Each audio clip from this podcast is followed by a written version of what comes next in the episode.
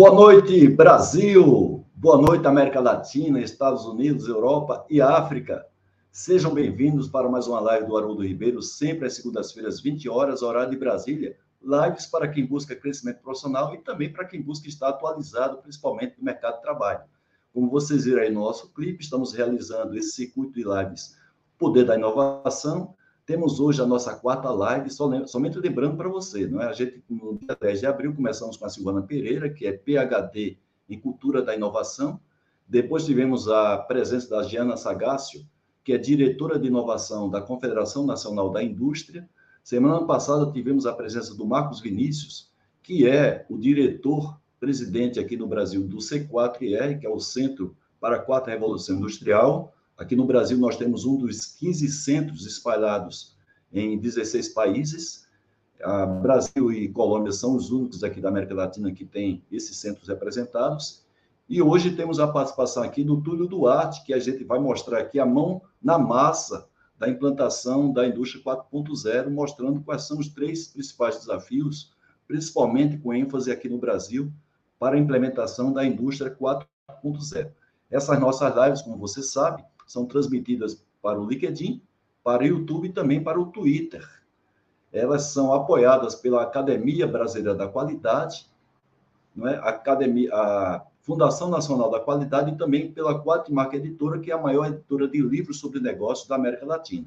E a gente sempre faz questão de, para recompensar a sua participação, fazer o sorteio de produtos aqui. Então, hoje nós temos, mais uma vez, o sorteio de três exemplares desse best-seller da Quatmark Editora, Shine. Então, você vai participar aqui no nosso chat mandando alguma mensagem e, no final, nós vamos fazer o sorteio você vai receber esses exemplares aí na sua residência sem nenhum custo. É um presente da Quality Marca Editora. Temos aqui a, também um sorteio de um curso digital sobre 5S e TPM, que você tem 12 meses para fazer, dentro dos 30 cursos que nós oferecemos ao mercado, com direito a certificado. E temos aqui um produto que foi lançado pelo C4R, o Guia de Manutenção Preditiva. É um produto que está sendo disponibilizado gratuitamente no site do C4R, mas eu coloquei aí no chat um link para você poder acessar e baixar esse livro fantástico, que inclusive nosso, nosso convidado teve uma participação muito grande na elaboração desse livro. Então, todos vocês estão convidados desde já para participar e a gente, mais uma vez, agradece a sua participação. Vamos convidar, então, o nosso, nosso ilustre convidado de hoje, que é o Túlio Duarte. Boa noite, Túlio, tudo bem? Boa noite, Haroldo, tudo bem com você? Me escuta bem? Escuto bem. Túlio, eu estou falando aqui de São Caetano do Sul, São Paulo, ABC Paulista. Você está falando de onde, Túlio? Eu estou fa falando da cidade de Floripa, Santa Catarina, onde fica a sede da minha Opa. empresa aqui. Belíssima cidade, né? uma das dez melhores cidades para se morar, para se viver no Brasil. Então você é um privilegiado, viu, Túlio? Eu sei que você é, é paulista aqui de Diadema, pertinho aqui de São Caetano, Isso. mas você foi aí para Santa Catarina e ficou por aí, não é, meu amigo? Exatamente, Haroldo. Eu vim aqui para. Eu sou de São Paulo, né? Eu vim para estudar, eh, fazer minha faculdade aqui, a Universidade Federal de Santa Catarina, uma excelente universidade, excelentes professores, academia, não tenho o que dizer. E aqui me estabeleci, comecei a fazer estágio, trabalhar, fui convidado para ser sócio da empresa na qual eu trabalhava, e desde então estou por aqui, 23 anos, cidade que eu mais fiquei na minha vida. Certo, eu queria agradecer muito, viu, Túlio, por você ter aceitado o nosso convite. A gente sabe a sua agenda como é, tumultuada o pessoal vai ver aí do Túlio, o trabalho que ele faz fantástico, muitos projetos desenvolvidos. Eu acho que somente na África, pelo menos não vi no seu currículo constar projetos que você desenvolveu na África, mas nos outros continentes, continente latino-americano, continente da América como um todo, Europa, é, Ásia, né? Então, todos esses lugares você tem projetos implementados. O Marco Vinícius, do C4R, diretor-presidente, esteve aqui presente na semana passada, e a, o convite para você é porque você vai colocar aqui para a nossa audiência a execução propriamente dito da, da 1.0. Então, vai ser uma, uma live muito rica de aplicabilidade. E eu agradeço a sua atenção, ter aceitado o nosso convite e também você ter ficado aí em Florianópolis para garantir que a transmissão de hoje vai ter uma, é uma transmissão que vai ter interferência de internet.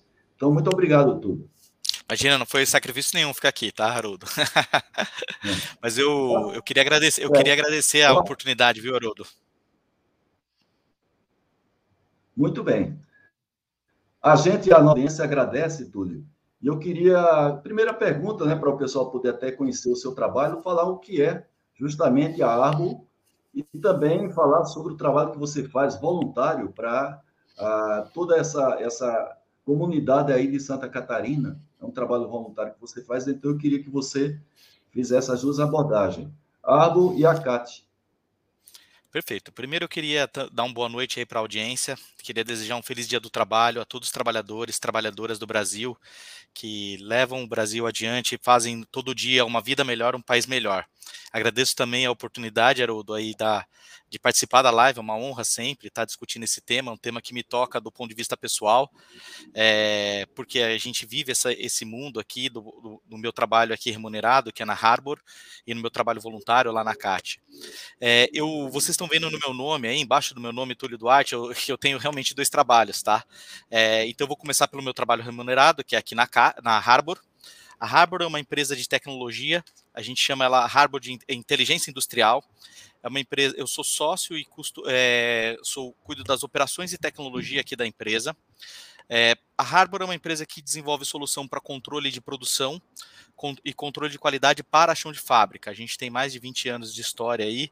Como o Haroldo colocou, a gente tem projetos de controle de produção, controle de qualidade é, entregues no Brasil, né, o Brasil inteiro, mas fora do Brasil, em, em 12 países além do Brasil, em todos os continentes, exceto a África mesmo, tá? Então, China, Canadá, Estados Unidos, México, Colômbia, Chile, Uruguai, Eslováquia, Itália, França e assim por diante. É, eu já participei de mais de 50 projetos aí de implantação de sistemas para chão de fábrica, não só de controle de, de qualidade, controle de produção, que são o principal aqui da empresa, mas de integração também de sistemas, sistemas de palização, sistemas de etiquetagem, é, enfim, tudo que envolve tecnologia no chão de fábrica está no âmbito aqui da, da Harbor.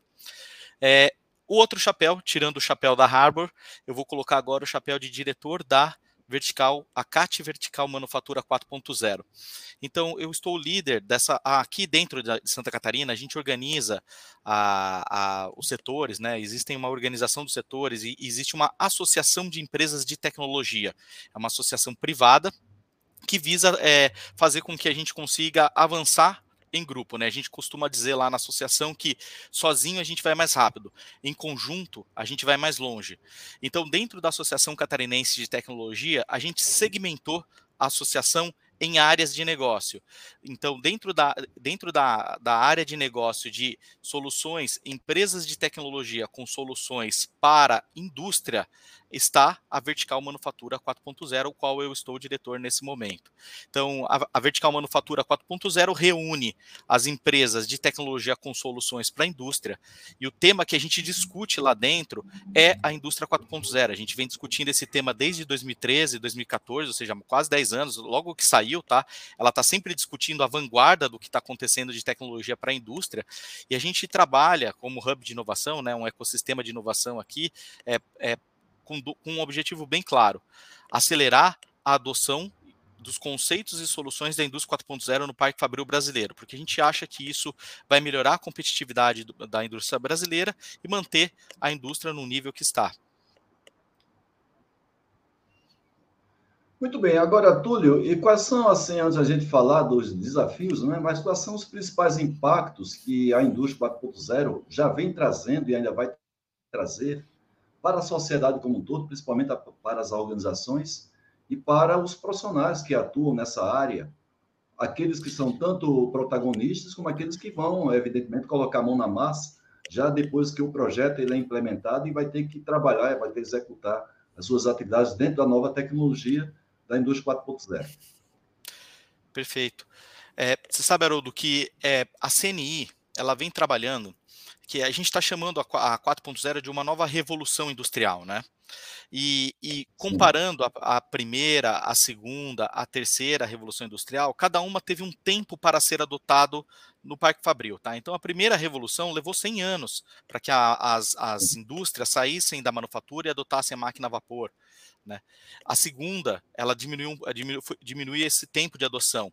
A CNI tem vendido, tem, tem falado bastante que levará 20 anos, apenas 20 anos, para que a indústria adote a, a, esse conceito da 4.0. Então, o que, que isso significa para as pessoas de maneira geral?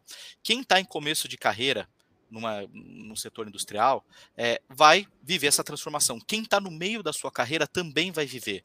E quem já está no fim da sua carreira vai, vai viver os impactos diretos dessa transformação. E a gente costuma dizer que essa, essa transformação ela vai, vai fazer, a gente chama de transformação digital, né?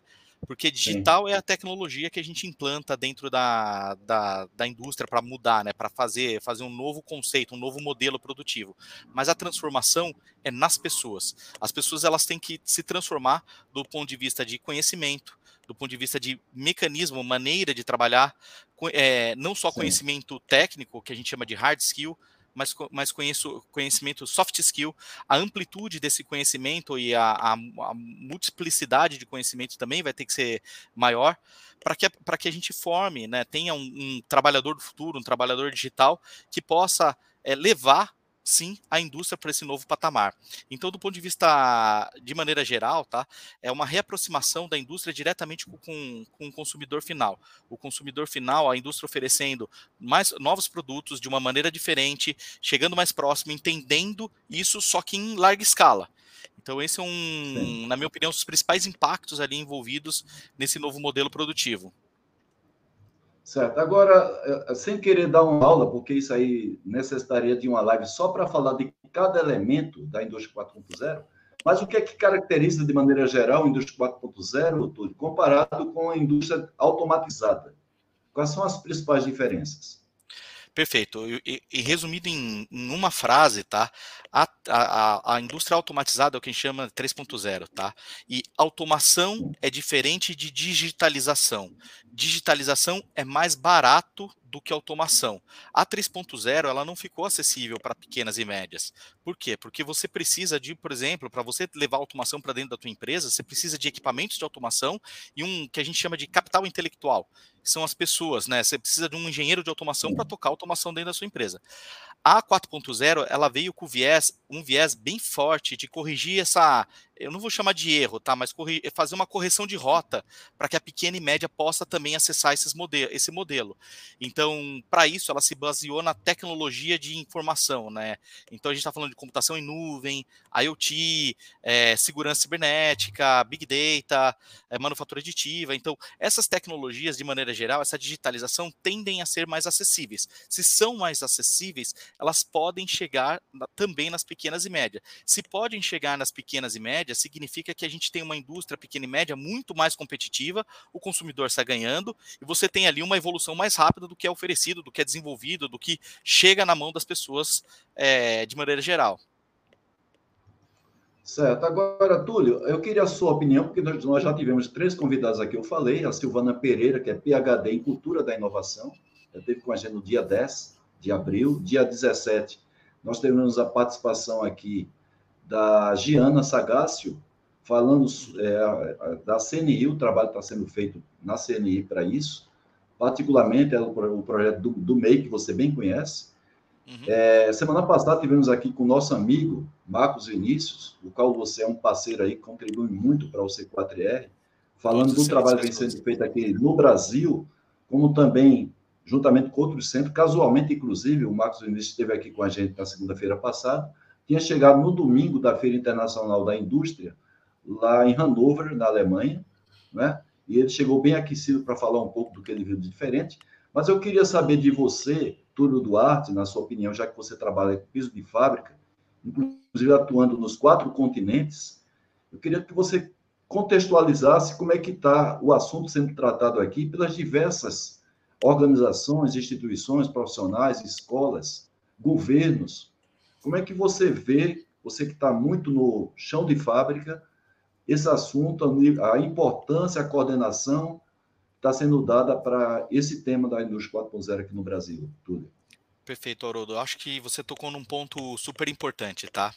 A gente chama é, a indústria 4.0 de indústria 4.0, ele tem esse nome, é, porque lá atrás, quando começou a se discutir um novo modelo produtivo na Alemanha, se pensou numa nova política de uma, uma, nova política nacional industrial alemã. Essa política nacional, que é uma política de Estado, não é uma política de governo, tá? Ela passa por vários governos, mas ela é um conceito de que o povo alemão decide que a indústria precisa ser mais competitiva e precisamos criar uma política para isso. Essa política Sim. é chamada de indústria 4.0.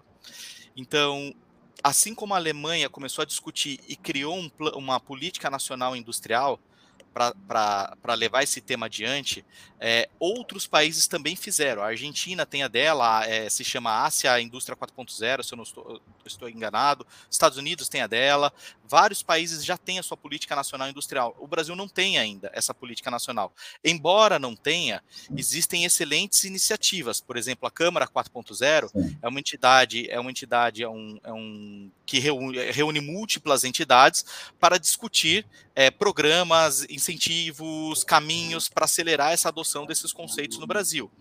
É, existem também o trabalho de diversas associa associações é, e entidades que estão acelerando esses conceitos. Então, por exemplo, o C4R é, tem um trabalho fantástico para é, acelerar o, esses conceitos, né? observar como está sendo adotado no Brasil, escrever onde estão os gargalos nas adoções e levar isso, tentar transformar isso em políticas públicas.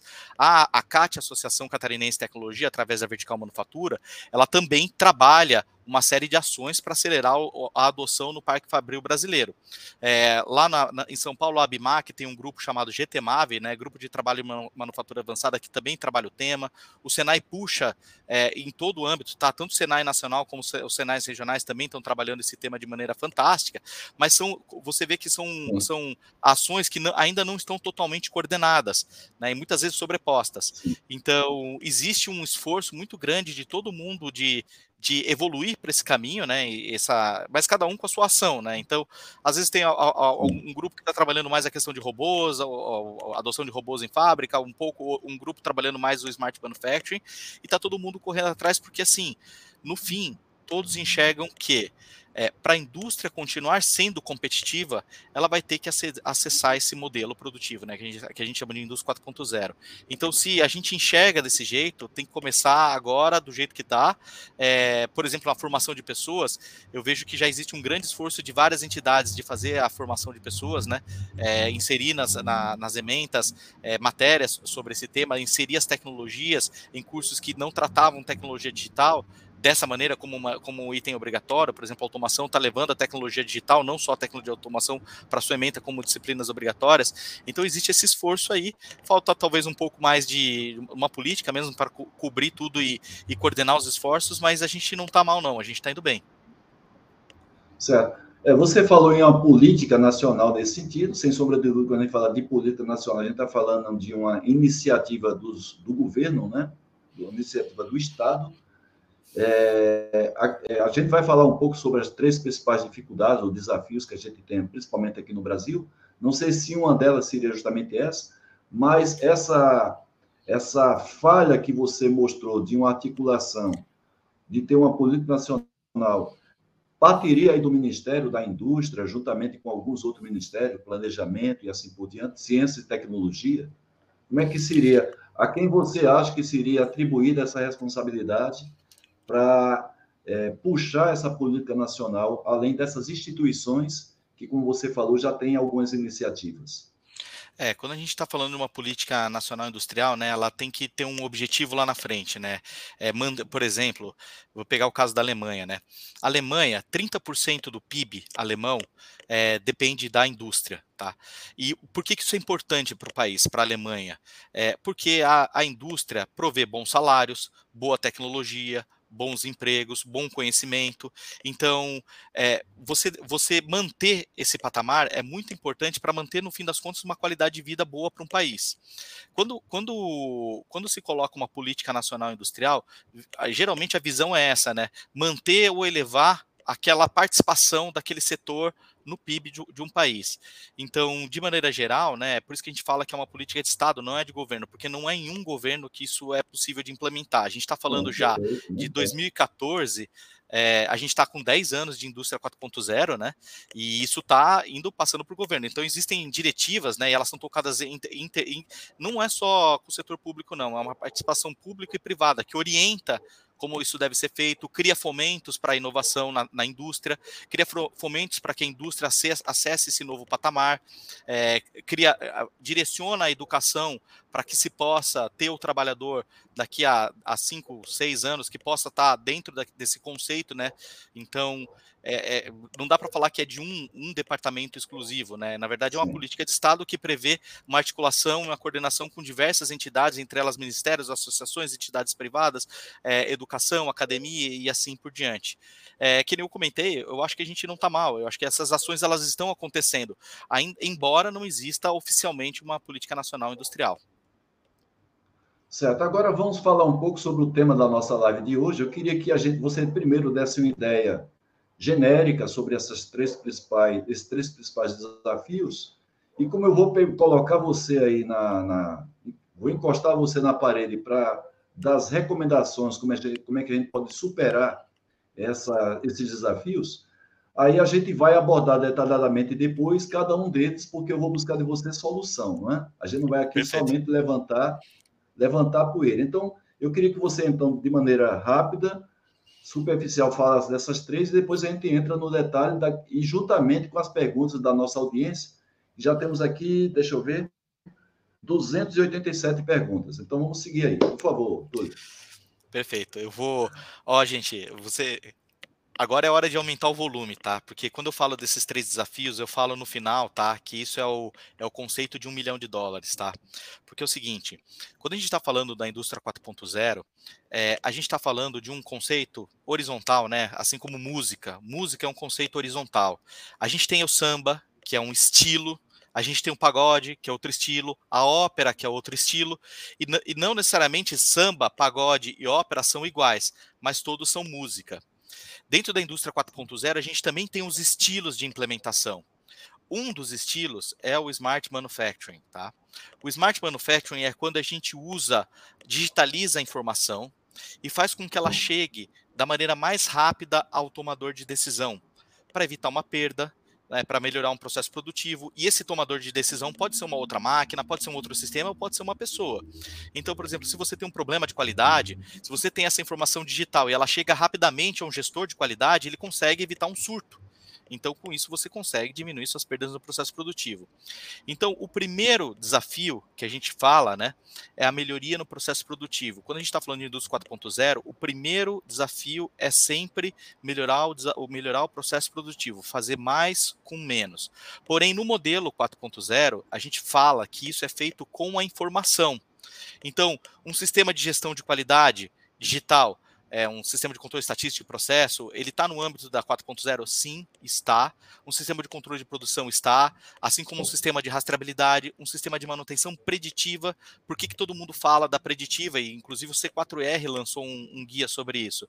Porque a preditiva parte do princípio que você está constantemente medindo, né? Qualquer coisa quando vai quebrar, ou faz barulho, ou esquenta, ou, ou, ou, vibra, né? Ou, então, vibra, faz barulho ou esquenta. Então você coloca um sensor que ou que verifica a vibração, tem um microfone que pega o ruído, né, e, e, tem um sensor de temperatura. E isso aí fica constantemente sendo medido e disparando a informação quando aquela curva sai do, do que seria a região normal. Isso é o modelo 4.0, fazer mais com menos, usando a informação. E esse é o primeiro desafio. Só que esse desafio, Haroldo, geralmente, quando a empresa, é, quando ela não tem um plano ainda bem, bem definido de entrar no mundo 4.0, a primeira coisa que ela faz é entregar para o diretor de industrial. Fala, ó, oh, diretor industrial, vamos implementar a indústria 4.0. E o que ele faz, o diretor industrial, é olhar para o seu chão de fábrica e adotar essas soluções. Só que esse é o primeiro, é o primeiro só de três desafios. O segundo desafio é você mudar o seu produto de maneira mais rápida do que o seu concorrente. Por quê? Porque você não deixa de agregar valor no teu produto. Por exemplo, o seu concorrente está na versão A do produto, você está na B. Ele está na B, você está na C. Isso a gente chama de Fordismo de inovação. É você Sim. implementar a inovação no seu produto com tecnologias digitais para que o time to market, que a gente fala, que é o tempo entre você ter a ideia e isso chegar na mão do consumidor, diminua. Então, quer dizer, você já faz mais rápido no primeiro desafio e no segundo desafio o seu produto não perde valor, porque você continua entregando um, um produto mais bacana. Por exemplo, vamos supor que o Haroldo tem uma fábrica de meia. Aí na, você pensa assim, bom, é, o que, que eu posso fazer de diferente na minha meia? Eu acho que eu vou colocar um sensor aqui para dizer os batimentos cardíacos das pessoas, porque a gente já usa aquele relógio, por que não na meia? Ah, na, na meia, na, mas e para o bebê? Para o bebê talvez isso seja importante, porque ele não vai usar relógio, o bebê, mas ele vai usar meia. Então, você, aquela meia que custa 50 reais do teu concorrente, atua com esse sensorzinho que diz ali se o bebê está respirando bem, está com bom batimento, já vale 150. E só que você tem que fazer isso de maneira acelerada. Esse é o segundo desafio. Então você já faz melhor no primeiro desafio e seu produto não, não perde valor. E aí vem o pulo do gato, que é o que pode quebrar muita empresa. Você coloca um, uma inovação no teu produto que te permite aplicar um novo modelo de negócio, um novo modelo de cobrança. Então vamos supor que o Haroldo é, seja dono de uma fábrica de carros. A Tesla. A Tesla é do Haroldo. Olha aí, Haroldo, que bacana. que beleza, hein? É isso aí. Aí você vai lá e você faz o carro autônomo. Então, quer dizer, você já, seu carro já tem uma funcionalidade que os outros não têm, ele dirige sozinho. Então você já vende esse carro mais caro. Só que, Haroldo, eu te pergunto, quantas horas por dia você usa o carro? É, eu uso no máximo continuamente duas horas por dia. Duas horas. Né? Então, durante 22 horas ele fica parado na garagem. Exatamente. E você está pagando IPVA? Na garagem, na garagem, no estacionamento, em algum lugar. Então você está pagando seguro com o carro parado, você está pagando IPVA com o carro parado. E o seu carro dirige sozinho, né? Estou pagando a depreciação do carro, né? Depreciação. E seu carro dirige sozinho, não dirige seu carro moderno? Dirige. E se você tiver uma função no celular que, enquanto você não usa, ele está fazendo dinheiro para você? Seria sensacional. Opa. Seria sensacional. Então é isso que a gente chama novos modelos de negócio. Só que você só consegue fazer, como montadora, esse carro gerar dinheiro para você se antes você fez a lição de casa de fazer um produto melhor, um produto digital, um carro que dirige sozinho. Então é, é isso que eu chamo de é, conceito de um milhão de dólares que são os é. três desafios da indústria 4.0, que são realmente o mapa de uma transformação de uma empresa. Você faz melhor com a informação, seu produto chega na mão do consumidor de maneira mais rápida e você oferece, oferece esse produto com um novo modelo de negócio que é irresistível. Haroldo, se você for comprar um carro hoje, você vai gastar mais ou menos quanto? Vou gastar no mínimo um carro de um padrão legal como se fosse um Corolla, 140, 150 mil reais. E se eu dissesse para você que é, se você investir 100, 100 mil reais aí, 140 mil reais no Corolla e ele te trouxer 5 mil por mês, você fica mais incentivado a, a, comprar o carro? Se eu não perdesse a minha comodidade, sim, sem dúvida. Perfeito. É eu, isso eu precisasse gente... dele, ele tivesse a minha disposição, entendeu? E agora sim, você tem o teu, o teu carro autônomo que te traz dinheiro e o carro tradicional que você investe e só gasta. Qual deles você vai escolher no futuro? Opa, o modelo moderno, sem dúvida. É, então é isso que a gente fala de conceitos de um milhão de dólares. Fazer melhor, fazer com que o produto evolua de maneira digital da maneira mais rápida possível e associar esse produto um novo modelo de negócio que seja irresistível ao consumidor. É isso que faz uma empresa estar em outro patamar. Por isso que a gente fala que a indústria 4.0 é uma revolução. A empresa que não pensar nesse modelo, cumprir essa jornada, cumprir esses três desafios, vai ficar muito para trás. Certo. Agora você deu uma resposta, Túlio, técnica e universal, né? Uhum. Agora tem uma pergunta muito bacana aqui do Marcos Roberto, que ele deve. É, a pergunta que ele está fazendo deve ser do interesse de todos que estão assistindo essa live ao vivo ou gravada. Quais são os maiores desafios para a indústria 4.0 no Brasil? Você que vive aí no chão de fábrica. Perfeito. Vamos lá. Porque esses é, três servem para o Brasil e servem para o mundo, mas particularmente no Brasil. Particularmente no Brasil, tá? Você já falou gente... um, você já falou que é a, falta de uma política nacional de, de Estado Isso. e não de governo, né? Isso, exato. É, eu vou, eu vou ser mais, mais pragmático ainda, Marcos. Excelente pergunta, tá? É, a gente tem no Brasil, cada, lembra que eu falei de, de estilos de implementação da indústria 4.0? A gente vai adotar um estilo que seja mais condizente ao que a gente tem aqui.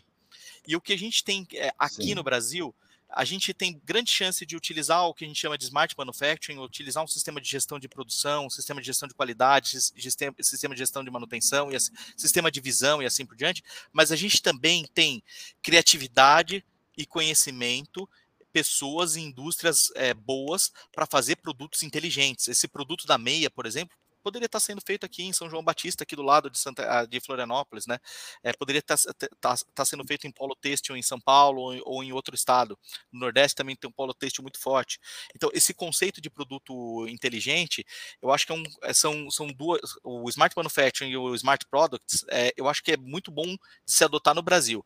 E aí, o desafio principal, na minha opinião, é, primeiro, tá? O Brasil, a pizza brasileira de indústria é 5% de indústrias de grande porte. Essas, elas estão competindo com o mundo, então elas já estão correndo atrás disso, tá?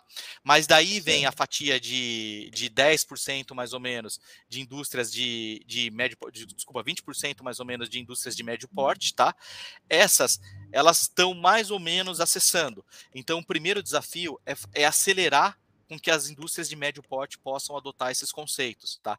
E para isso a gente está tá falando de é, pessoas, a gente está falando de planejamento estratégico, né? Para você adotar, fazer essa jornada, você tem que ter isso dentro do planejamento estratégico das indústrias, né? Das empresas. Elas têm que pensar, porque, como eu falei, fazer a adoção de um sistema de controle de produção está no âmbito do diretor industrial, mas mudar o modelo de negócio está no âmbito da presidência, do dono da empresa. Né? Se for uma empresa familiar, por exemplo, é ele que tem que pensar: eu vou trilhar esse caminho, vou colocar no meu planejamento estratégico e, em cima disso, desdobrações. Esse, essa, essa falta de, de, de, de, de construção de um planejamento estratégico é, é acho que um desafio para o Brasil. E para as pequenas, que é a grande parte da indústria brasileira, mais de 60% da, das empresas são de pequeno porte, eu acho que falta realmente o, a mesma coisa que para a indústria de médio porte, mas que ela consiga encontrar dentro desse, desse mundo de soluções e caminhos algo que caiba no seu bolso, algo que caiba na sua infraestrutura. Então, para ela, o caminho é mais, é mais difícil na minha opinião. Porque às vezes você tem uma solução de, de, de tecnologia que não é acessível. Aí que eu acho que, por exemplo, o cloud, é, IoT, cabem como uma luva para essas empresas. Cabem porque você é, é, consegue evoluir isso mais. Só que assim, a disponibilidade desse tipo de solução, esse conhecimento e as pessoas é um desafio que as pequenas empresas vão ter que se transformar. Elas não precisam, talvez, ter um planejamento estratégico para se transformar, mas elas precisam começar a ter pessoas e encontrar caminhos e soluções para para fazer pequenas mudanças ali é, para ir, ir acessando essa, esse, esse conceito aí. São os principais Tudo desafios. Bem, eu gostei muito da resposta. É, mas, Haroldo, eu, eu, queria pontuar um ponto que é super importante, tá? nesse desafio, e, e, não é só do Brasil, tá? Eu vou falar, na verdade, não são um ponto, são quatro, e eu vou dar de lambujo o quinto. É educação, educação, ah, educação, claro. educação e educação, tá? Eu, eu acho falar. que. Você parece é... que roubou o meu pensamento. Eu disse para você, eu estava elogiando a sua resposta, e que a gente uhum. tem essa questão da educação, mas é uma, é uma questão, né, Túlio? Eu acho que a audiência concorda que ela permeia todos os outros negócios, tudo que a gente possa pensar em termos de evolução de uma sociedade e que a gente vai encontrar aqui no Brasil, seguramente a gente pode ter outros países, mas aqui a gente está aqui no Brasil, sempre essa limitação né, da gente estar é, competindo com outros que avançaram nessa questão da educação, sempre tendo isso aí como desvantagem, fora a questão do custo Brasil, que nós temos um custo Brasil muito elevado, então, talvez sejam dois fatores, não estou nem querendo levar também para o viés político, que a gente também tem as nossas instabilidades, não institucionais, mas instabilidades políticas, que faz com que a gente não tenha aqui programas contínuos de Estado, e sim fique dependendo dos governantes. Agora, eu tenho uma pergunta aqui muito boa do Carlos Cardoso. Ele primeiro faz uma colocação e depois pergunta se você concorda. Ele coloca aqui um, uma proporção entre 70, 20 e 10, onde 70% estão operando com a constância de uma loja do McDonald's, 20% estão melhorando com a Toyota e 10% estão inovando com a 3M. O, o, Cardoso, se você me permite, viu, Cardoso?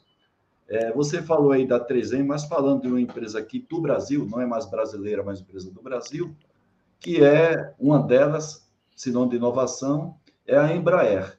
Eu estou aqui casualmente hoje para prestar homenagem à Embraer, recebi essa, essa camiseta aí do nosso amigo é, Luiz Marinho, CEO da Embraer, que mandou para mim gentilmente, junto com essa maquete aqui, do 192, que é um orgulho para a Embraer, esse avião que é o, é o avião melhor do mundo na categoria, reconhecidamente o melhor do mundo. É um produto nosso aqui do Brasil, da nossa tecnologia, desenvolvimento, inovação.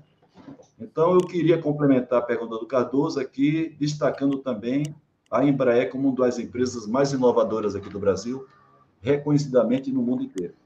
Você concorda com essa afirmação do, do Cardoso, Túlio? Que eu a gente concordo, tá nessa eu concordo acho, acho o mínimo, tá? Essa proporção 70, 20 e 10, na minha opinião, é o mínimo, tá? A questão toda, eu, é, por que, que eu digo mínimo, tá? A gente está no momento de transformação. Quando a gente está falando no momento de transformação, significa que a inovação, que é o 10 ali no final, ele ganha uma, na minha opinião, uma importância muito grande. Agora, Cardoso, eu, o que eu devolvo a pergunta, né, para todos aí da audiência, inclusive para você, é a seguinte: é, como é que se dá essa inovação hoje em dia na indústria, né? É, eu, por que, que eu estou dizendo isso? A, a, a, indústria, ela, ela se especializa em, em, em, inovar muito naquele ativo onde ela trabalha principalmente. Então, eu vou voltar de novo no setor têxtil ali. É, se você é do setor têxtil, é, você está inovando no material, no fio, na forma, no design e assim por diante. Você se acostumou a inovar desse jeito. Essa transformação que a gente está falando é uma transformação digital. Então, a empresa, como é que a, a, empresa consegue trazer uma competência de inovação digital para dentro do seu core, onde ela inovou muito tempo sem é, esse viés? Ela inovou no que a gente chama no core do seu produto, né? Na, se for o setor, setor metal mecânico, no maquinário, no, no metal, no, no, projeto e assim por diante. É, antigamente, tá? Eu tenho uma empresa aqui que foi a primeira cliente aqui da Harbor, ela já chegou a ter no seu antigo departamento de P&D, né? Agora chama departamento de inovação, mais de 120 engenheiros trabalhando para melhorar o seu produto. É muito difícil, mesmo para essa indústria já não tem mais isso, tá? Então, quer dizer, com a velocidade do mundo indo mais rápido, é, como é que uma empresa consegue manter a sua inovação? Entra aí um conceito que eu gosto bastante, que é por isso que existe uma associação catarinense de tecnologia, por isso que existe um Cubo em São Paulo, por isso que existe o Inovabra, por isso que existe a Abimac, por isso que existem vários, o Porto Digital lá, lá, lá, no, lá no Nordeste, é, são o que a gente chama de inovação aberta. É você acelerar com elementos fora da sua empresa. Já tivemos aqui, processo... Já? Tivemos aqui a participação do Silvio Meira, né? que Silvio Meira, é o criador mesmo. lá do Porto Digital, já tivemos aqui Exato. a participação é. no final do ano passado. Então, esse 10%, Cardoso, que você colocou, a, a, a, questão toda é assim: como fazer bem feito esse 10%, como fazer acelerado esse 10%, e se possível que não seja só 10%, porque, como eu falei, estamos num momento de transformação, não num momento de estabilidade. Então, talvez essa, esses 10% não sejam seja o mínimo aceitável para que uma empresa continue evoluindo ou, ou esteja no novo patamar no futuro aí que tem que está vindo. Muito bem. O Edson Moreira, ele pede assim um chute seu, claro, isso aí é um, só uma estimativa sua, não tem um, não tem um valor de pesquisa ou estatística, mas é o seu feeling. Em um universo de 0 a 100, como é que nós estamos aqui no Brasil, na indústria 4.0, de acordo, evidentemente, com outros, outras sociedades, outros países, e de acordo com o próprio time, não é? A gente não pode, evidentemente, dentro do tempo que foi criada a indústria 4.0, já querer comparar com o que aonde nós vamos chegar com a indústria 4.0. Mas, de acordo com o time que nós temos, desde a criação da indústria 4.0 na Alemanha, e comparado com os outros países concorrentes no bom sentido nosso, que nota aproximadamente você daria para a gente hoje na aplicação da indústria 4.0? Perfeito. Edson, é, eu vou falar de números que, que, que são mais concretos, tá? É, a gente, quando a gente está falando da adoção, a gente está falando que 40% das empresas já declaram ter feito iniciativas de indústria 4.0, e quando elas eh, fala declaro, a maior parte dessas, dessas iniciativas são relativas ao smart manufacturing, ou seja, elas adotaram soluções ou de controle de produção, ou de controle de qualidade, ou de manutenção, ou de rastre, rastreabilidade ou de controle de energia, geralmente, tá? São esses, a gente chama de cinco cavaleiros, cinco cavaleiros do Smart Manufacturing.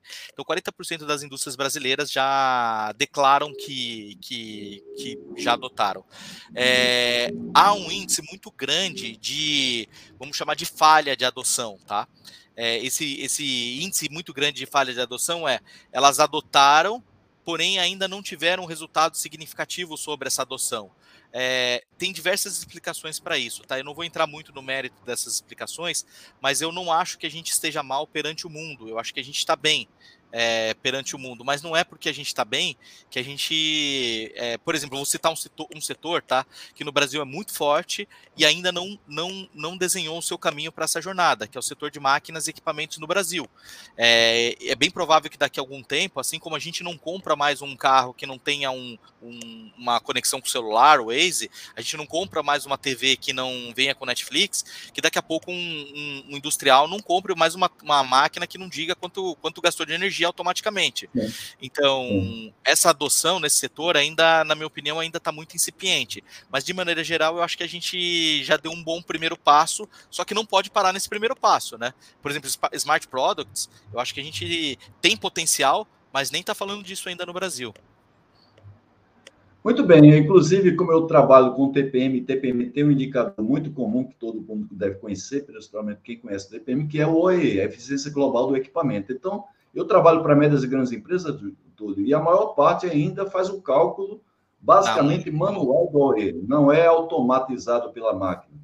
Claro que eu já tenho clientes que o cálculo já é automático a partir dos sensores instalados, né, que a, a, a informação vai direto para, para o sistema lá, o aplicativo, o software. É, ainda precisa do operador apontar que tipo de defeito ou tipo de perda está acontecendo para que ele faça o cálculo do OE mas já tem outros softwares mais avançados que já sabem, pelo próprio sintoma, que tipo de perda está tendo para não precisar que o operador tenha que é, afirmar ou colocar isso aí no sistema. O Sandro Patrício Silva, ele diz assim, Túlio, até que ponto a inteligência artificial pode influenciar no crescimento da indústria 4.0 ou já está influenciando? E depois da sua resposta, eu vou dar um complemento referente à nossa próxima live sobre inteligência artificial, Túlio. Mas, Perfeito. por favor, responda ao Sandro. É, sobre. Você tocou ali na, na questão do AE, é, eu falo com propriedade, porque minha empresa é, vende soluções, a solução que monitora o AE, tá? É, Haroldo, se você viesse em 2003 aqui na empresa, a gente tinha uma solução que, que não era no modelo 4.0. Ela custava muito dinheiro, a gente só vendia para grandes indústrias e a gente demorava no mínimo uns quatro meses para implantar, no mínimo, de saída, tá? Hoje, hoje, com essas novas tecnologias, a gente co consegue co implementar um projeto piloto de até 10 máquinas em menos de um mês, em 20 dias, 10, 15, 20 dias, é, e acessível para as médias e as pequenas também, tá?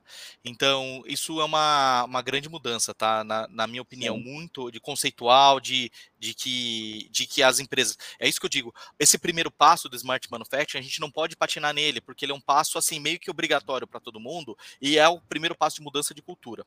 Agora, indo para a pergunta sobre inteligência artificial, tá? É, o Fórum Econômico Mundial, ele fez uma pesquisa agora em 2020 falando sobre esse tema, tá? Ele descobriu o seguinte, que é uma preocupação das pessoas sobre a questão do avanço da, da inteligência artificial no plano 4.0 e nos empregos, tá? E a conclusão da, do fórum foi a seguinte: é, somente só foi mapeado até agora na indústria 5%, 5% de empregos que podem ser totalmente substituídos pela inteligência artificial, tá? 5%. Os outros 95%, 95% foi identificado que 30% das, das atividades desse, desse grupo são substituíveis pela inteligência artificial. Então, o que, que qual que é o, o, o, resumo da história? O resumo é o seguinte: para a grande maioria, a inteligência artificial vai ser um excelente colaborador. Um, um, ela vai trabalhar de maneira colaborativa. Se ela vai trabalhar de man maneira colaborativa, ela, ela vai ser um acelerador ela vai ser um catalisador ali de, de trabalho, não um substituto, é. tá? Então, sim, eu concordo que a inteligência artificial ela tem um potencial muito grande. A gente, por exemplo, na aqui falando no, desse modelo que eu falei do, do OE 4.0 que a gente tem aqui na Harbor, a gente tem o um mapeamento das perdas do OE diretamente pela inteligência artificial e vai direto para as pessoas, né? Não existe uma, um nível de acuracidade. Alguém tem que revisar. A gente por isso que a gente faz uma reunião com os clientes todo mês para discutir os números, não para falar vai aqui que é certo. Então, é esse, é esse o que é o ponto, né? Na minha opinião. Certo, muito bem. O Evaldo ele pergunta se você pode citar algumas empresas, claro, a gente tem um mundo de empresas, mas algumas que você acha que já está avançada na aplicação da indústria 4.0 tudo. Ah, posso. Mas, assim, vocês empresas, só para a gente ter uma certa noção. É, na minha opinião, tá? Na minha opinião, no Brasil, a que tem o melhor plano 4.0 é a VEG. Tá? Embora eu não seja um conhecedor profundo dessa companhia, eu acompanho pelas notícias como é o plano dela. É, e eu acho que ela tem o um melhor plano, é, porque ela não, não está olhando só no, no âmbito do modelo produtivo, ela está mexendo no produto dela, está mexendo no jeito que, ele que esse produto vai chegar na mão do consumidor, tá? Então eu citaria essa como um dos melhores exemplos do Brasil. É, agora, a gente tem outras excelentes indústrias, a própria Embraer é um exemplo, tá? Ela está conectada com o que há de melhor de inovação, tecnologia, a gente já fez a, os, os, os MBIs que a gente fala, né? Que é o é, o, é um, um, curso do Senai, é feito dentro ali da, da, da, da Embraer, em parte dele, né? A gente, eu posso, eu posso citar aqui, eh, não é só indústria de grande porte, não. Vou citar uma indústria de é grande, mas está é, tá ascendendo, né? É, a Crona, que a gente tem aqui em Santa Catarina, ela criou uma planta 4.0 para ser um, a gente chama de lighthouse. Lighthouse é o farol, né? É o farol que fica no Sim. mar indicando o caminho a ser seguido, né? Ela se propôs a criar uma planta 4.0 para ir testando a tecnologia, avaliando o que, que é bom, o que, que funciona numa planta que é de menor porte, mas se propõe a ser 4.0 e entendendo aquilo que dá certo, ela transpõe isso para as plantas de maior porte. Então também acho uma, uma, uma excelente iniciativa. Muito bem, o Noel, ele trabalha numa das maiores gráficas aqui do estado de São Paulo. Ele pergunta qual o melhor estilo da indústria 4.0 que você recomendaria para uma empresa como essa, é uma empresa de médio porte. É, o estilo da 4.0 seria fazer retrofit nos equipamentos atuais, tudo? Seria modernizar, já comprar novas máquinas? Além de modernas, já, no, já dentro do 4.0, qual seria a recomendação? É, Noel, eu, eu antes é, é, é, difícil como médico, vamos supor, né? Você tá, tá me perguntando qual remédio tomar, tá? É o ideal é ver a dor. Sim. Qual é a dor da sua indústria? Qual é a dor do seu segmento? Sim. E qual a sua estratégia, né? Quando a gente está falando de dar estratégia, né? Qual o estilo, né? Que nenhum quando você entra com é, você entra em campo com, com um time de pequeno porte para enfrentar um mega time, você tem que ter uma estratégia bem definida, tá? Mas eu vou te dizer, é, sem sombra de dúvidas, tá? É, para tua indústria, ou para qualquer outra, começa pelo Smart Manufacturing. Não sou eu que estou dizendo, tá? Existe um artigo de 2015 que ele é super atual, da BCG. É, é, o artigo ele se chama assim como pular para o, a transformação digital tá how to jump to a digital transformation e sei lá mais o que é, e ele fala o seguinte é, adota os quick wins Quick wins são soluções de tecnologia que dão um retorno em até 12 meses, tá? Por que os quick wins é. são importantes? Porque ele vai primeiro transformar um pouco a cultura da empresa, vai fazer com que já tenha um retorno para a empresa, e esse retorno e, esse, e esse, essa pequena transformação vai fortalecer a empresa para tomar é, decisões maiores, de mudar o produto, de mudar o modelo de negócio e assim por diante, tá? E todo mundo está dizendo que nos quick wins, o smart manufacturing é o primeiro passo de adoção, é os quick wins a serem adotados. Então, é, se você tem, é, se você quer começar a jogar esse jogo, é, definir sua estratégia, melhorando um pouco ali de 20, 30% e você acha que isso já dá um gás em relação aos seus concorrentes, vai no Smart Manufacturing. Se você pensar o seguinte, é, não, eu preciso 20, 30% eu não consigo competir ainda, eu preciso mudar mais. Pode até começar pelo Smart Manufacturing, mas faz isso de maneira acelerada para você chegar numa mudança de produto, mudança de modelo de negócio mais rápido, tá? É, seria mais ou menos essa, essa, essa estratégia que eu acho que eu diria para você na, no, no setor que você atua, tá? Muito bem. O João Mosquim esteve aqui conosco na live passada, fazendo parte do bate-papo, inclusive Só para anunciar aqui nossa audiência, a gente sempre tem depois da live mais 10 minutos de bate-papo bem informal com o nosso convidado.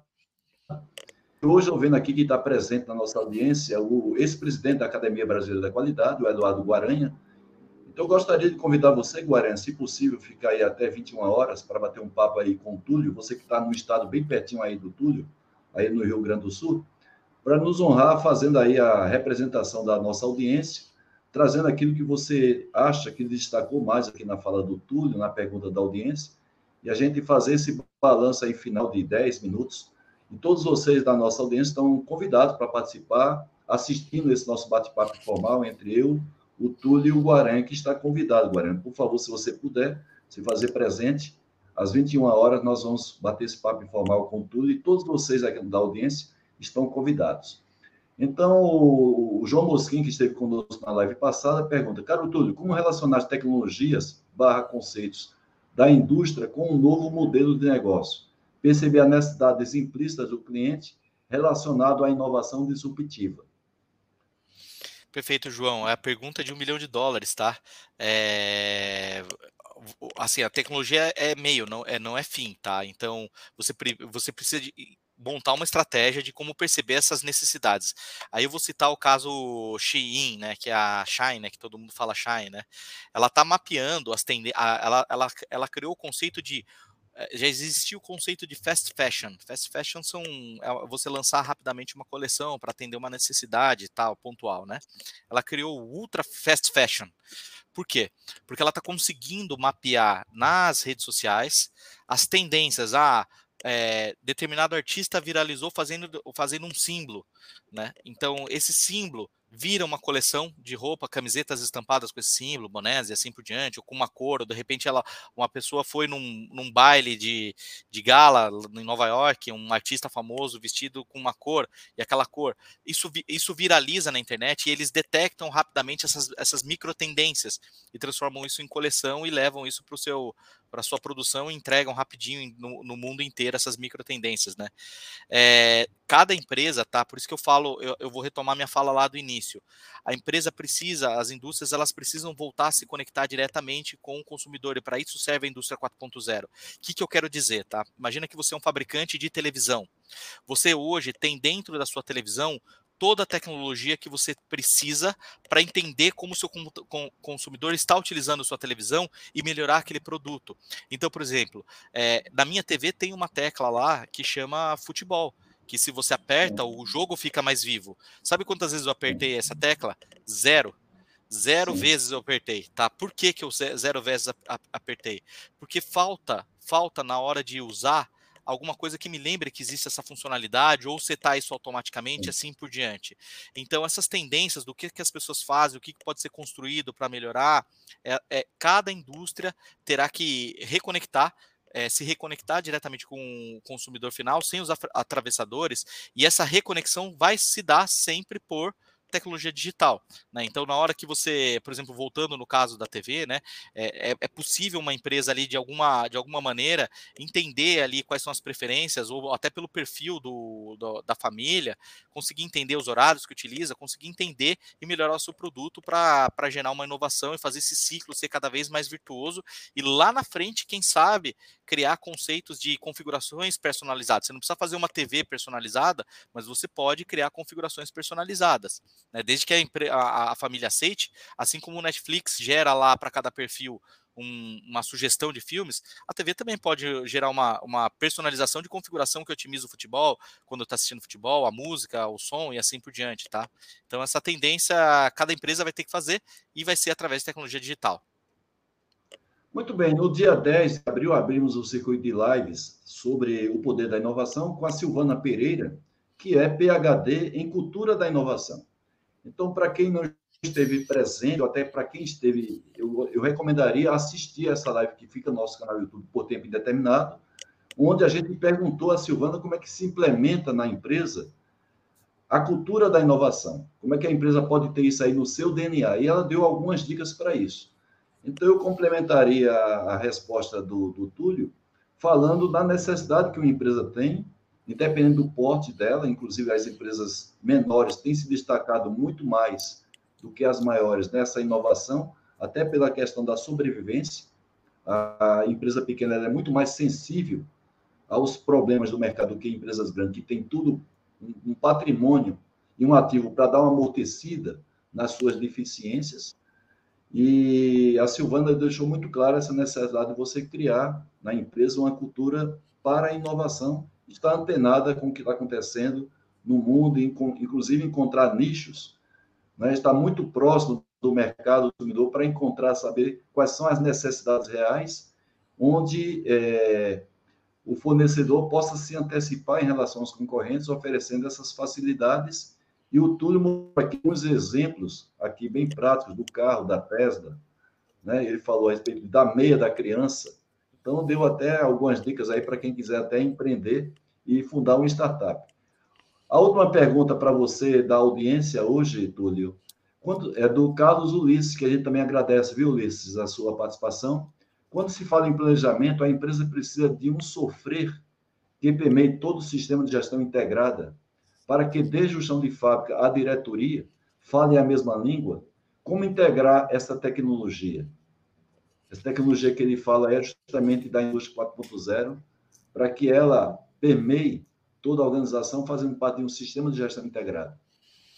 É, é a, a, a dor de querer abraçar tudo, tá? É muito difícil uma empresa se transformar abraçando tudo, tá? Vamos pensar é, vamos pensar num programa para a gente ficar mais forte e na academia, tá? A gente não vai é, fazer exercício o dia inteiro. A gente vai começar com um dia uma caminhada, depois eh, subir a carga dos pesos, depois entender um pouco mais sobre alimentação e assim a gente vai implementando um, um programa, né?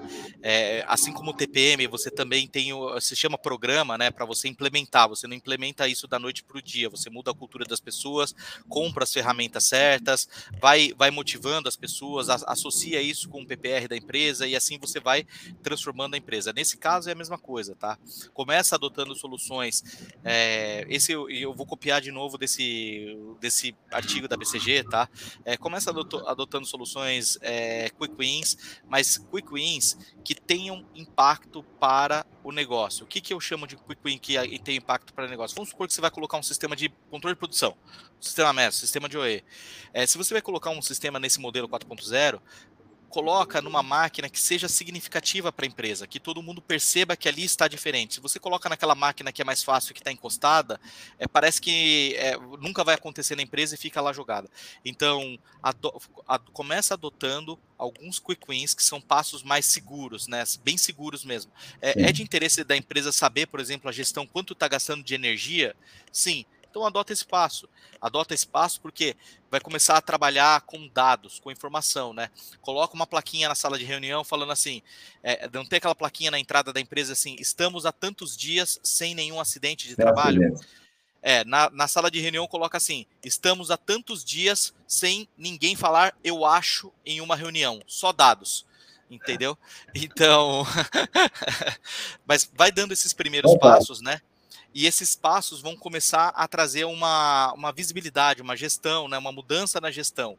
Aí, logo, essa, é, é, a empresa começa a se sentir mais segura para implementar isso do, colocar um plano estratégico que envolva esse tipo de coisa, de mudar produto e assim por diante, né? Ou seja, vai gerar um capital político dentro da própria empresa e até financeiro para dar um passo mais agressivo. E assim, no próximo ano, vai adotando uma estratégia, vai medindo essa estratégia, porque como a gente está numa transformação, a gente está numa névoa. Ninguém pode dizer que, ah, segue esse caminho aqui que você vai ter sucesso lá na indústria 4.0. A gente está falando de história sendo escrita. Então, vai revendo o plano e vai mexendo no produto, vai mexendo no modelo de negócio, com passos seguros, mas sempre tentando é, que a estratégia da empresa, sempre confiando ou, ou, discutindo internamente da empresa de que isso faça parte de um planejamento estratégico, mas não precisa começar sem o planejamento esperar o planejamento abraçar o mundo inteiro. Começa com, com, com pequenos passos, né? E assim vai indo.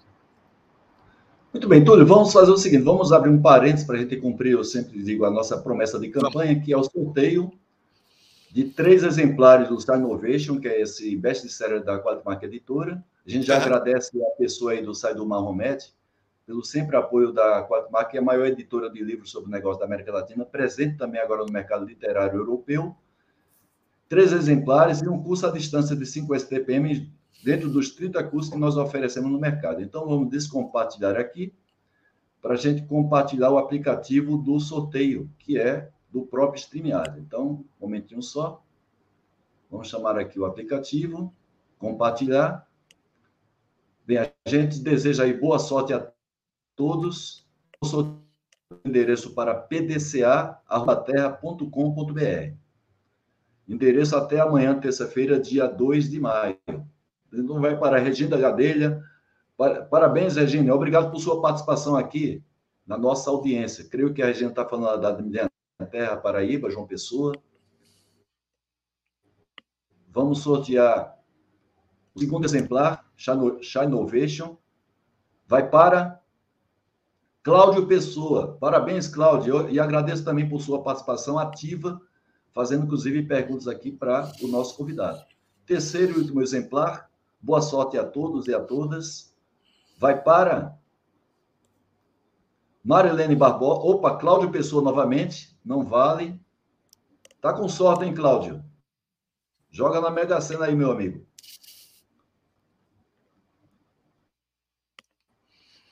Vai para Bernardo Lins, falando com a gente lá, da, da, da, lá de Brasília. Bernardo, que também é da Academia Brasileira da Qualidade. Grande prazer, Bernardo, ter você aqui na nossa audiência. 5 SPM, não esqueça de mandar o endereço completo Álvaro, grande abraço para você, meu amigo. Bem, vamos descompartilhar aqui. Chamar o Túlio de volta. Um momentinho só. Túlio, mais uma vez, oficialmente agradecer a você pela sua participação, parabenizar pela sua brilhante carreira, a contribuição que você tem dado em vários segmentos, principalmente na indústria 4.0 no Brasil e mais três outros continentes aqui do nosso mundo. E desejo a você toda a sorte do mundo e deixo para você fazer as suas considerações finais, antes da gente concluir oficialmente a nossa live e também apresentar quem vai ser o nosso convidado da próxima segunda-feira. Fica à vontade, Túlio. Perfeito, Haroldo. Eu que agradeço, agradeço a audiência aí que no, no feriadão se interessa pelo assunto.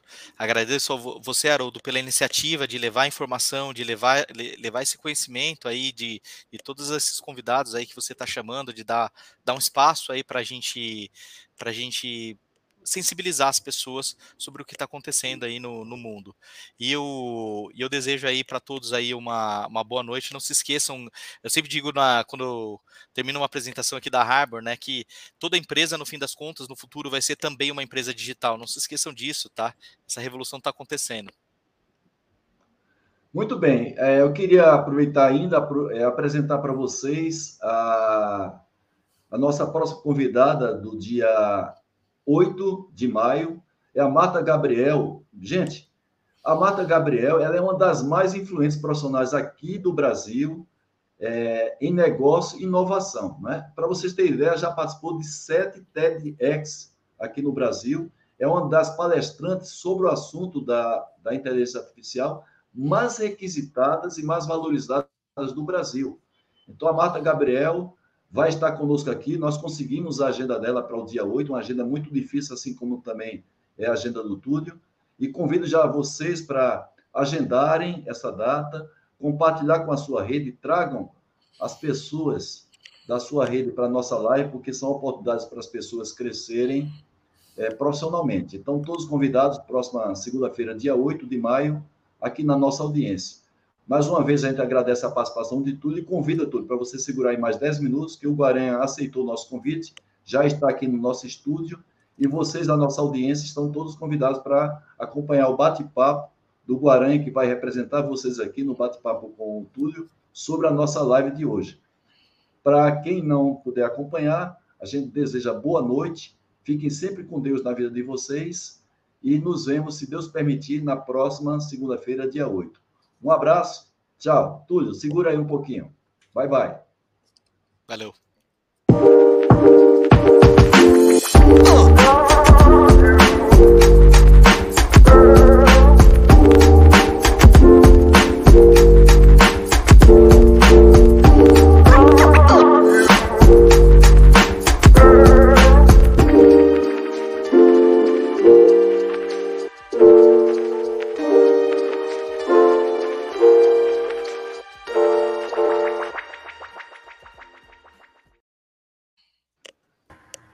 Guaranha.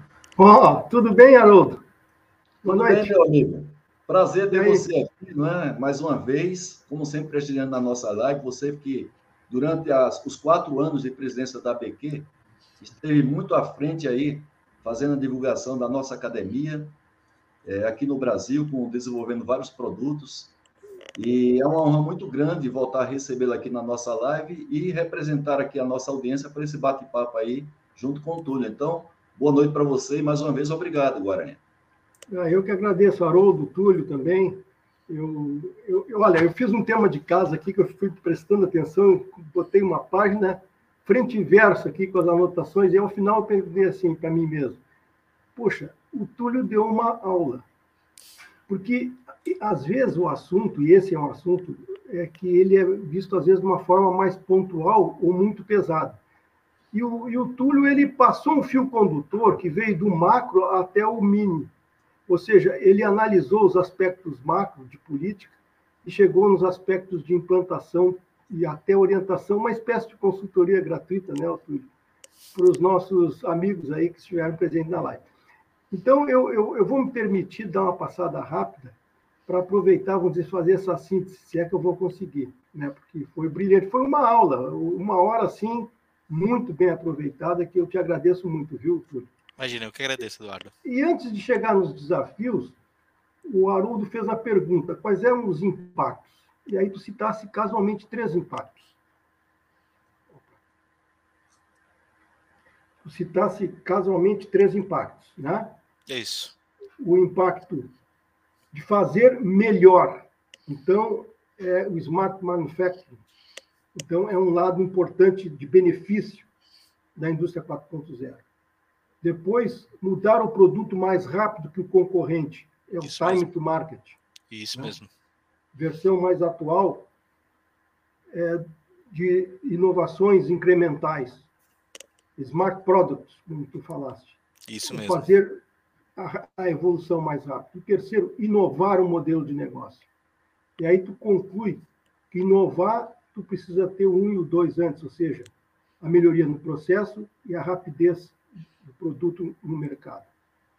E que isso leva um novo patamar de organização de indústria. Né? E aí houve uma pergunta de alguém que disse: puxa, isso no Brasil, como é que se situa? E aí tu desse uma, uma visão estatística, dizendo que aqueles 5% das indústrias de grande porte, elas andam sozinhas. É. E aquele 20% de médio porte tem que acelerar a adoção dos conceitos, principalmente de smart manufacturing. E os 60% de pequenas, buscar soluções que caibam no seu bolso, dentro do seu recurso econômico financeiro, como em nuvem, inteligência artificial e outros, eh, mineração de dados, outros, outros conteúdos, outros elementos importantes que estão acessíveis. E aí, ah, aquela questão que a gente está batido de saber da importância, mas ainda nos sentimos incapazes de mudar no Brasil, é a educação. Né? Então, a educação foi um. Olha, eu, eu, eu saí da ABQ nesses quatro anos frustrado, porque nós não conseguimos evoluir na, na influência da gestão na educação no Brasil. Né? Então, ah, estou abrindo de coração aqui, aproveitando esse momento, o, o Haroldo. Mas é, é uma coisa que vai. Eu acho que. É, outro dia eu li uma frase que dizia o seguinte: nada mais próprio do que algo importante estar no momento certo de percepção de que ali é o momento. E eu acho que nós estamos chegando nesse momento de que a educação vai ser prioridade, de fato, de todas as bandeiras e não só de um partido. Mas, enfim. E aí entrava o lado da inovação na indústria, que tu dizia que faziam sempre mais dentro do mesmo setor. Usasse o setor teste como um exemplo, e aí trouxesse uma alternativa que, em alguns aspectos da inovação, a gente vê acontecer, que é a inovação aberta. Né? Porque Exato. aí tu traz conteúdo de fora e tu sai daquela caixinha viciante que é do teu sistema olhar a, a, a tua característica de setor. Aí foi feita uma pergunta de como que o Brasil se situaria numa escala de 1 a 100. Eu entendi que era em torno de 40%. Isso mesmo que é pelo obrigatório entrar no manufacturing, ou seja, começar a fazer as coisas do, na, do step one, que é, é Lean Manufacturing, Smart Manufacturing, certo? Perfeito. E isso tudo é uma caminhada que a maturidade não chegou lá, ainda tem muitos erros é, acontecendo nessa primeira etapa. E, e aí, uma recomendação antes de chegar lá nos desafios era como começar uma empresa nesse processo de mudança. Colocou dar visibilidade e confiança através de mudanças piloto de quick wins. Né? Isso mesmo. Ou seja, os exemplos. E eu, eu, tive um exemplo muito gratificante na Copesul, quando nós fizemos uma reengenharia, a adoção iniciou pela área mais importante, pelo time mais crítico. Era para dizer o seguinte: isso é para valer, isso não é teste. Exato. Enfim, e aí veio a questão cerne da, da, da nossa live, né, que é quais os três principais desafios. Então, eu diria que eu colocasse que a adoção da indústria 4.0 é uma das mais rápidas, estimado 20 anos para sua adoção comparativamente com as outras três revoluções, ela é muito rápida. Isso leva a transformação nas pessoas, tanto no, na participação, no comprometimento, quanto no skill, nas habilidades, e o consumidor final ser atingido em larga escala pela customização. Então, esse é o primeiro impacto, esse, esse é o primeiro desafio, fazer isso acontecer. O segundo é que, comparativamente à automação, a digitalização, que é o cerne da indústria 4.0, é muito mais acessível e pode mexer com as pequenas e microempresas. Isso então, isso é o lado aspecto. A, a, oportunidade ela se dá também para quem não tem muito dinheiro, porque a digitalização, comparativamente com a automação, ela é muito mais em conta, mais barata. E aí a indústria pode se tornar mais competitiva, investindo menos até. E o terceiro é como as organizações estão tratando a indústria no Brasil. Aí tu coloca um aspecto que, embora o país esteja andando bem, ainda falta uma integração de uma política de Estado, comparativamente com a Alemanha, com os Estados Unidos e a Argentina, que tu estás como exemplo. Né? Então, que há esforços, mas que o caminho está na direção certa, mas que falta ainda integrar isso. E eu acho que isso é uma característica do brasileiro. A gente integra pouco as coisas. A gente vê agora, né, Haroldo, de novo aproveitando a live, a, a qualidade ela está ainda desintegrada no, no país. Depois da década de 90, no brilhante livro que o Haroldo escreveu sobre a qualidade na década de 90, nós não temos nós não temos uma qualidade integrada olhando o mapa geral do país. E, e, tem 40 anos de qualidade, no, mais até. Enfim, eu não quero dar eu a speech, que foi excelente a tua apresentação, mas já que eu tomei nota, eu gostaria de compartilhar, eu aprendi muito, foi uma hora muito especial para mim, e te agradeço, Túlio e Haroldo, pelo convite que me foi feito. Guaranha, para quem não assistiu a live, é, vale a pena essa parte final, não é, Túlio, do, do, da síntese do Guaranha, porque aí em cinco minutos o Guaranha ele fez uma síntese do que foi a live mas eu queria que você, Túlio, comentasse aí das perguntas da audiência. O que é que você achou? Como é que você se sentiu na live para a gente começar a se despedir da nossa audiência? E também é, parabenizar mais uma vez, porque você foi muito feliz. Eu passei desapercebido em parabenizar todos os trabalhadores do nosso país, os trabalhadores oficiais e aqueles não oficiais. Não oficiais envolve aí muita gente, inclusive muitas mulheres, né? Que apesar de não serem consideradas trabalhadoras oficialmente, mas a gente sabe que trabalham muito mais do que o trabalhador com carteira assinada ou, empre ou empreendedor. Então, como, o que é que você achou aí da live, Túlio? A qualidade das perguntas? Primeiro eu queria dizer que o Eduardo pode participar aqui da Acate Vertical Manufatura, Eduardo. Esses pegou todos os conceitos, todos, todos, todos, tá? Esses conceitos a gente Eduardo, e não tô, eu tô falando com a maior sinceridade do mundo. É, você não vai conseguir encontrar ainda em nenhum documento único. É, isso é um âmbito da, dos estudos que a gente faz, das discussões que a gente faz, dos painéis que a gente participa, como hoje, esse que a gente está participando, onde a gente aprende, escuta, adapta, olha, olha o resultado de uma empresa, olha o resultado de outra e vai transformando isso nessa, nesse, nesses conceitos que vocês, é, você bem colocou. Não, os conceitos são teus, eu só repliquei. Exato, então, isso que eu estou dizendo, não são, não, são meus, mas também eu aprendi dentro da CAT, dentro do âmbito, tá? E esse é um ponto, tá? É, esses conceitos, eles estão sendo discutidos, eles não estão ainda nos livros. Então, uma, a indústria participar de ambientes de inovação, e a gente tinha dito do ambiente de inovação aberto, faz ela começar a entender mais rápido. E tem aquele ditado, quem pega primeiro pega dois. Então, isso é muito importante. Tem a gente, você falou um negócio que eu concordo muito também, Eduardo, sobre a questão da gestão, tá? É, aqui na Harbor, por exemplo, quando a gente coloca um sistema de controle de produção, pode ser uma empresa de pequeno porte, pode ser, o sistema já é, é aplicável em pequeno porte também, tá? É, mas a gente percebe que ele vai melhor quando a empresa é um pouco mais madura em termos de gestão, né? Eu, se tiver, e agora eu vou dar uma opinião minha, que também não está escrito em lugar nenhum, tá? Assim como na Revolução 2.0, onde foi a adoção das máquinas com energia elétrica, por trás da adoção das, da, da, das máquinas com energia elétrica, também existia um método que é o método de produção seriada. Lá na frente, quando a gente estiver falando da 5.0, 6.0, qualquer coisa, é, alguém vai pegar os livros e vai falar: olha, por trás da adoção das, das tecnologias da 4.0, das soluções 4.0, existia método. E eu acho que um desses métodos, um desses métodos é o Lean Manufacturing, tá? O TPM também. Então, você, a gente diz, não digitaliza a bagunça, por favor. Então, acho que é, essas duas coisas de mão dadas são super importantes, tá? E eu vou, eu vou pegar mais uma deixa ali que você comentou sobre a inovação aberta e vou, e vou citar para isso um, um, uma das pessoas que foi mais citada aí nos anos 90 em termos de gestão e liderança, Jack Welch. Ele fala, fala algo de, no seguinte sentido, tá? Quando a velocidade de transformação externa é superior à velocidade de, de, de, transformação interna de uma companhia, o fim está próximo. Então, o que, que ele quer dizer? Que se você não, não mudar a ponto de alcançar o que está acontecendo no mundo externo, sua empresa tá, vai ficar para trás. É, eu repito essas palavras agora, porque eu acho que quando a gente está falando de inovação aberta, é isso que a gente está dando. A gente está dando uma alternativa para as empresas, as indústrias, de maneira geral, manterem a velocidade de transformação.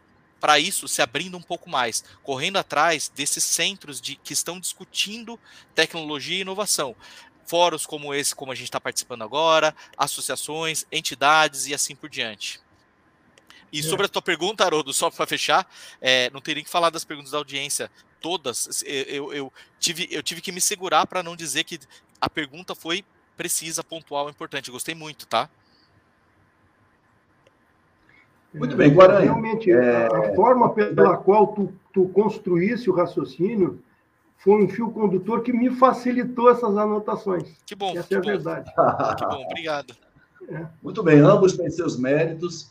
Não vamos abusar mais do nosso convidado, de você, Guarani, e da nossa audiência. O convite está aberto para a próxima segunda-feira, dia 8. Já façam a divulgação, já agendem, participem, tragam as pessoas que, inclusive, estão aí buscando recolocação no mercado de trabalho. Mais uma vez, eu agradeço muito ao Túlio, agradeço muito ao Guaranha. É sempre uma honra. E, como sempre, você que está na nossa audiência, você é o motivo da gente ter todo esse esforço para voluntariamente estarmos aqui no dia do trabalho, no dia de feriado, compartilhando conhecimento. Então, boa noite para todos vocês. Fiquem sempre com Deus. Tchau, Guaranha. Tchau, Túlio. Até logo, tchau, obrigado. Audiência. Tchau, Haroldo. Um Obrigado a todos. Um abraço. Tchau, tchau. Um boa noite. Boa noite.